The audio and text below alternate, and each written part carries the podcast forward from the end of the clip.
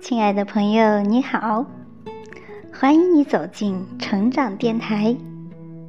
今天为您分享的是胡雪岩的人生智慧中第一章的第三节：吃亏是福，巧放人情债。吃亏是福，因为人都有趋利的本性。你吃点亏，让别人得利，才能最大限度地调动别人的积极性，在看似绝无可能的地方，开辟出一条属于自己的康庄大道来。在我们的传统文化中，做人要有德。以浑厚卓诚为贵。至于具体事件的处理，用些手段也是无可厚非的。有眼光，有谋略，烫手的山芋接过来，也能变成一种可以放心享用的美味。不放诱饵，就钓不到大鱼。欲取先予。为了达到自己的目的，先慷慨的四处送人情；为了做成一笔交易，先不惜大方请客送礼。这些包藏着功利目的的卖卖温情，这些吃小亏占大便宜的处世之道，在我们的生活中司空见惯。有一天。一位老者来到富康钱庄门前，声称要见胡老板。胡雪岩见来人一副师爷模样的打扮，便知此人必有来头，忙请进内堂叙话。此人自称高师爷，在江宁府任职。胡雪岩察言观色，便知。高师爷是混迹官场、惯弄刀笔的老吏。寒暄已毕，师爷打破沉默，从夹袋里掏出一张官报，请胡雪岩过目。报上有一段地方官职位变动的消息，其中有江宁知府于大寿迁至河南藩司的内容。胡雪岩猜测。这也许是师爷来此的原因。高师爷做出一副十分亲近的样子，压低嗓门，悄声说：“千里做官只为钱。我家老爷素来为人慷慨大方，乐善好施，在江宁任内三年，没有攒下财产，却亏空了两万银子。”眼下新任已到江宁，等着交接。两万银子的亏空，如果不设法补上，恐危及前途。胡雪岩马上就清楚了，当时吏治腐败，大凡官场之中官员升迁交接，前任亏空公款司空见惯，只要及时补足差额。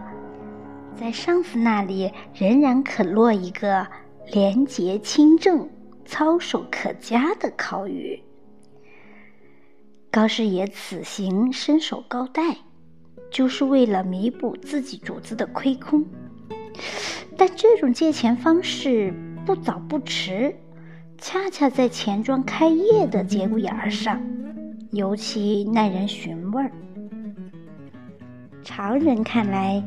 弥补亏空钱款，就像填无底洞，钱扔出去就回不来。胡雪岩当伙计多年，见过很多次这样的情况。有些本钱小的钱庄，在官场势力的威逼下，替官吏弥补亏空，以致倒闭。但胡雪岩处事严密周全。与各个衙门搭上关系，又有知府王有龄撑腰，因此许多吃白食者尚不敢轻易开口要钱。胡雪岩婉言推辞，高师爷却说：“找个弥补亏空的钱庄，教您多的是。老朽以为胡老板久居前业，精细过人，才不远千里来结缘交友。不料胡老板拒人于外，蒙昧难教，实在可惜。唉，说着起身就要离开。胡雪岩听他话中有话，再三的挽留。高师爷便直截了当说明来意。因当时正值战乱年代，朝廷规定河南地方每年筹措饷银七十万两，输送军前粮台使用。协饷一般存放在信誉良好的钱庄备用，并且从不计算利息，随时供军队取用。一则充实钱庄本钱。二来可放款以获厚利，而以后这笔官饷的主管，正是那位要上任河南藩司的于大寿。七十万对两万，好处十分明显。胡雪岩一转念间已经打定了主意，为了可以让高师爷在藩司面前多美言几句。使自己结交一个新的官场靠山，获得协饷做本金，连忙让手下摆设上等鱼翅席，频频为高师爷斟酒，双方交谈十分投机。言毕，他封好两万两的银票，叫高师爷转给知府，又私下备了一千两的银票作为小费，送给高师爷。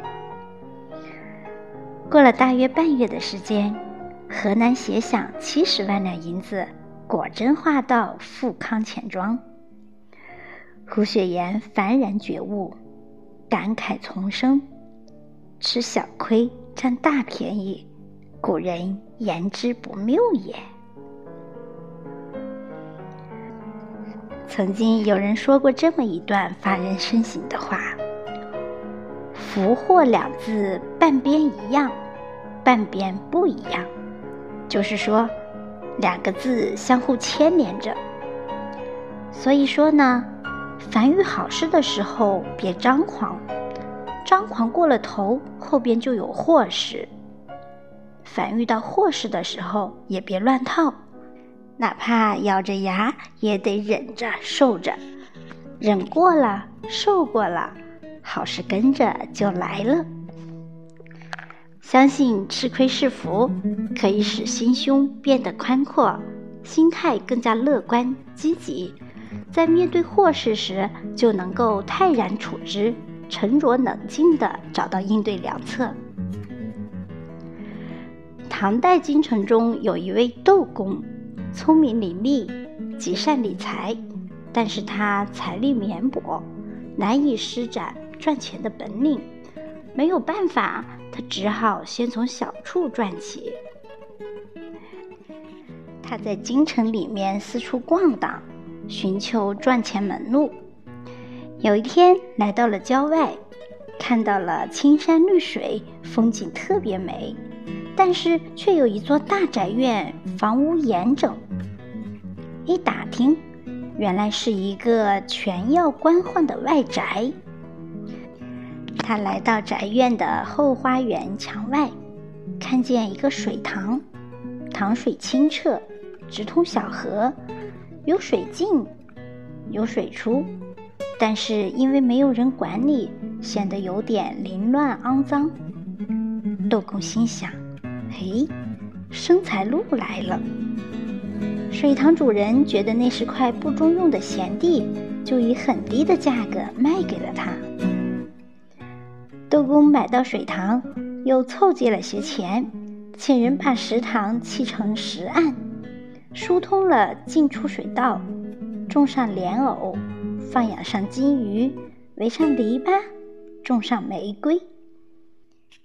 第二年春天，那名全要官宦休假在家，逛后花园时闻到了花香，到花园后一看，馋得他直流口水。窦公知道鱼儿上钩了，立即将此地奉送。这样一来，两个人成了朋友。有一天，窦公装作无意的谈起想到江南走走，官话忙说：“我给您写上几封信，让地方官吏多加照应。”于是窦公带了这几封信，往来于几个州县，贱买贵卖，又有官府撑腰，没几年就赚了大钱。郑板桥说过：“为人处，即是为己处。”意思是替别人打算，就是为自己打算。以古喻今，这是同样的道理。目光短浅的人只谈一时之利，手段高明的人会让人在不知不觉之中就落在自己的人情圈子里。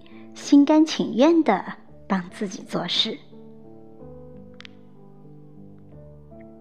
好，朋友们，今天的分享就到这里，感谢你的聆听，相信聪明的你又从中汲取到了一些新的智慧。我是小林，愿陪你共同成长，期待着和你再相会，拜拜。